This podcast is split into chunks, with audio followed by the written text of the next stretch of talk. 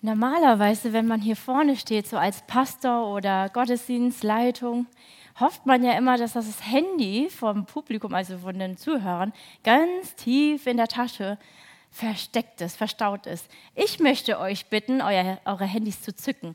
Ich hatte eben schon gesagt, ihr könnt den QR-Code abfotografieren und da waren Leute noch zögerlich, aber jetzt bitte alle Handys auspacken und bereithalten. Das werdet ihr gleich nämlich ganz unbedingt brauchen. Also nicht zögerlich sein, ja. Ich denke nicht, dass das Handy euch jetzt schwer ablenken wird. Einfach so bereithalten, ja. Ich weiß ja gar nicht, ob jemand von euch heute schon den Adventskalender äh, angerührt hat und das zehnte Türchen aufgemacht hat. Hat jemand schon? Ja, ich glaube, wenn Kinder hier wären, wären ganz viele Hände hochgegangen. Aber ähm, der Daniel hat zum Beispiel von seinem Papa einen Kaffee-Adventskalender bekommen und darf jeden Tag einen Kaffee genießen aus ganz unterschiedlichen Ländern. Ich habe einen Krimi-Adventskalender bekommen und darf dann jeden Tag so einen Abschnitt lesen. Ich bin da einfach zu neugierig, deswegen habe ich ab dem zweiten Tag gesagt, ich lasse es da liegen und warte, bis der 24. ist und lese alles auf einmal. Ich habe gedacht, heute bringe ich euch auch mal ähm, also Daniel meinte, ich soll ganz fest drücken, dann würde es funktionieren irgendwie. Ich weiß nicht, ob ich nicht fest genug drücke oder ob die Entfernung es nicht aushält, aber irgendwie klappt das bei mir nicht so wie bei dir. Ja, das ist. Ja, ich glaube, das ist. Ja, gut, dann musst du mir weiterhelfen. Dann sind wir jetzt. Hoffentlich spürt ihr Einheit zwischen uns durch die Präsentation jetzt. Ich habe euch ein Adventstürchen mitgebracht, Nummer 10. Und falls ihr nämlich heute noch keins aufmachen durftet, und äh, dann machen wir heute zusammen ein Türchen auf. Und Daniel, du darfst jetzt einfach mal aufmachen. Was erwartet euch da? Ja, ein kleiner Engel, ein typisches Bild für äh, Weihnachten, der euch eine Botschaft mitgebracht hat. Und die ersten fangen schon an. Bitte eure Handys wirklich hochhalten und diesen QR-Code abfotografieren und schauen, was sich dahinter verbirgt. Genau die, die jetzt kein Handy haben, schaut einfach mal beim Nachbarn rein. Ich glaube, die ersten sehen schon das Ergebnis. Aber es wäre wirklich schön, wenn jeder das so öffnen könnte. Und ihr dürft es einfach mal laut aussprechen. Die, die es jetzt schon lesen können. Du bist geliebt. Das ist doch auch mal ganz schön fein, oder? Wenn man hier so ein Adventstürchen aufmacht und dann kommt diese Botschaft einfach so auf einen zu. Du bist geliebt. Ich hätte euch das jetzt auch einfach auf, an die Wand werfen können, aber ich habe mir gedacht, es ist doch viel schöner, wenn ihr das jetzt auf dem Handy habt, es behaltet und jedes Mal, wenn ihr wieder über dieses Foto stolpert, denkt ihr an die liebe Hong und an die Predigt heute. Du bist geliebt. Es ist erstmal so eine simple Botschaft. Du bist geliebt. Vielleicht sagen sich Leute auch, das ist eigentlich, das hört man ständig oder das ist jetzt, da steckt jetzt nicht so viel Tiefe drin. Aber ich würde euch einladen, jetzt einfach nochmal innezuhalten und diese Worte, du bist geliebt, nochmal für euch anzunehmen. Und zwar nicht von irgendjemandem, sondern vom König der Könige, von unserem Schöpfergott, von demjenigen, der euch gemacht hat, in wunderbarer Weise.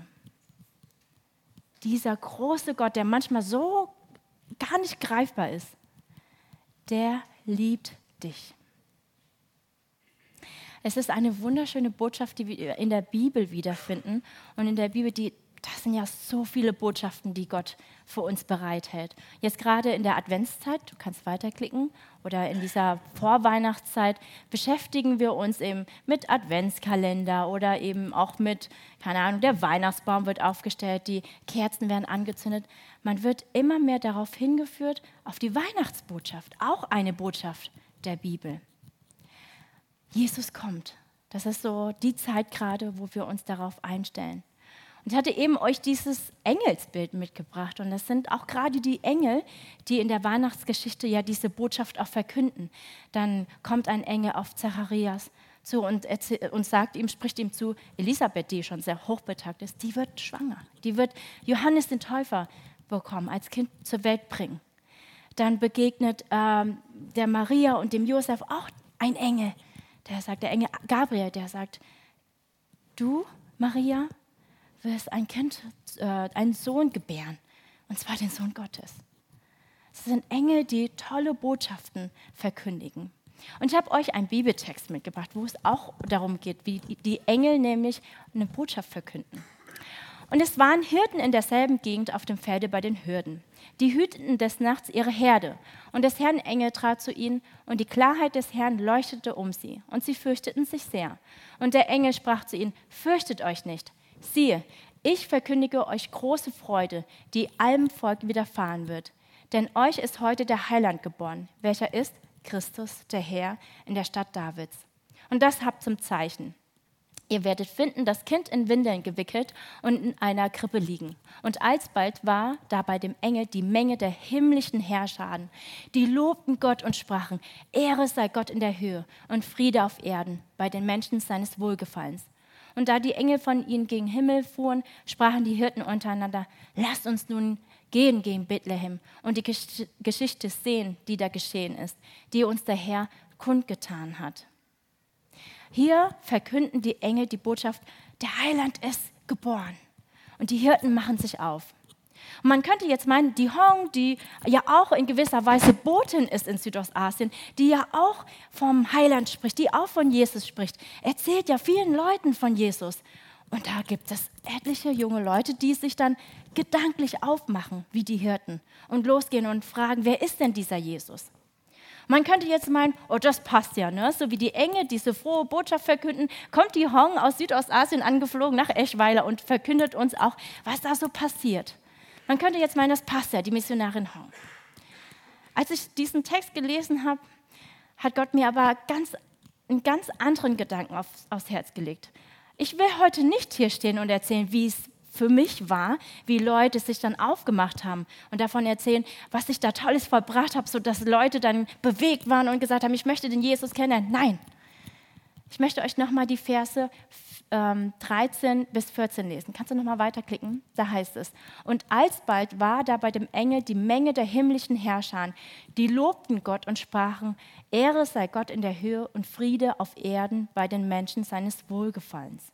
In der heutigen Gesellschaft, wo, wo es um Tun und Handeln, To-Do-Lists und hier voller Terminkalender, wo es um Handlungsorientierung geht, wo es um Ergebnisse geht, wo es darum geht, dass man Erfolge erzielt, hätte man ja meinen können, dass die Engel, die haben ja ihre Aufgabe erledigt. Sie sind den Hirten erschienen, haben gesagt, hey, der Heiland ist euch ge geboren und ja, damit war die Aufgabe erledigt.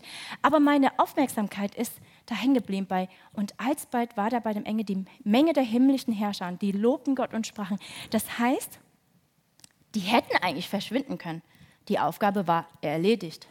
Aber nein, sie hielten nochmal inne und dann wirklich in Herrschern lobten sie Gott, preisten sie Gott, gaben ihm die Ehre. Was kann ich da von diesen Engeln lernen?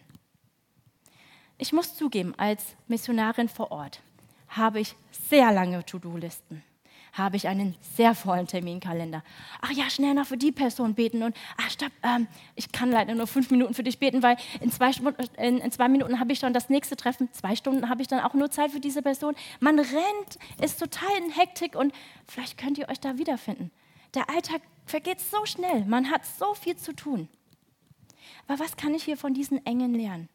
Kann ich vielleicht von ihnen lernen, einfach mal innezuhalten, stehen zu bleiben und nicht auf das, was ich tue, mich zu konzentrieren, nicht auf mein Handeln und auf diese lange To-Do-Liste und dann vielleicht auch stolz erzählen, Leute, die Missionarin Hong in Südostasien, die macht so viel.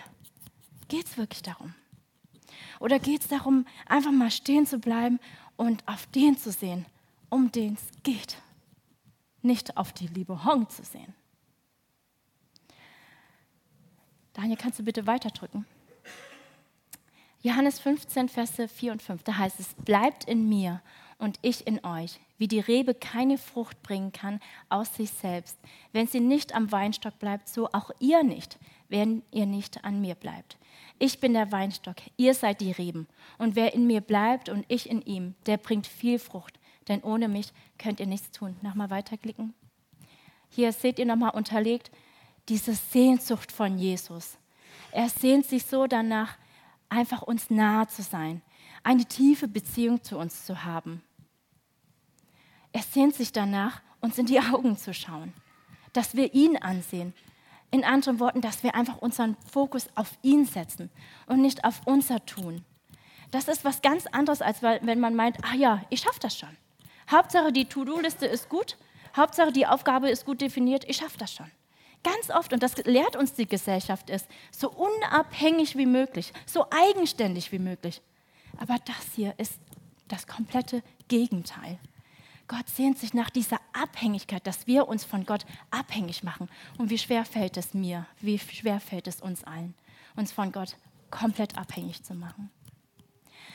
Viele Leute fragen uns, na, wie war es denn bei euch so mit Corona? Und wir wissen, es war hier immer so ein Auf und Zu, Auf und Zu. Zum Sommer hin, glaube ich, waren die Richtlinien dann nicht mehr so eng. Und zum Winter hin wurde es dann doch, musste man doch mehr aufpassen. In Südostasien hatten wir in 2020 hatten wir so drei, Woche, drei Wochen Lockdown. Da durften wir nicht aus dem Haus raus. Und nach den drei Wochen war wieder alles relativ offen und wir konnten viele Freiheiten genießen. Aber dann im April 2021 kam es dann zu einem viermonatigen Lockdown, wo wir nicht das Haus verlassen durften. Das heißt, ich musste dann über Internet oder Telefon musste ich das Essen, Lebensmittel zu uns nach Hause bestellen. Das wurde dann vom Kurier geliefert. Ich bin runtergegangen, habe das Essen hochgeholt. Wir durften noch nicht mal als Familie runtergehen. Eine Person durfte runtergehen, zum Wächter gehen, das Essen hochholen. Vier Monate lang. Und ihr könnt euch vorstellen, eine Hong, die scheint auch aktiv zu sein. Mir waren so die Hände gebunden. Vier Monate lang habe ich mich gefragt, Gott, was mache ich eigentlich hier? Gott, äh, ich kann nicht rausgehen zu den Menschen. Das, was ich kann, ist mal hier anrufen und fragen, wie geht's dir? Vielleicht online Hauskreisarbeit machen. Aber so wirklich habe ich nicht das Gefühl gehabt, dass es jetzt wichtig war, dass wir in Südostasien waren. Ich habe wirklich darin gezweifelt, warum wir eigentlich noch hier sind. Und wir wussten ja auch nicht, wie lange wird das noch weiter so bleiben. Wie lange werden wir in, in unseren vier Wänden noch hängen bleiben.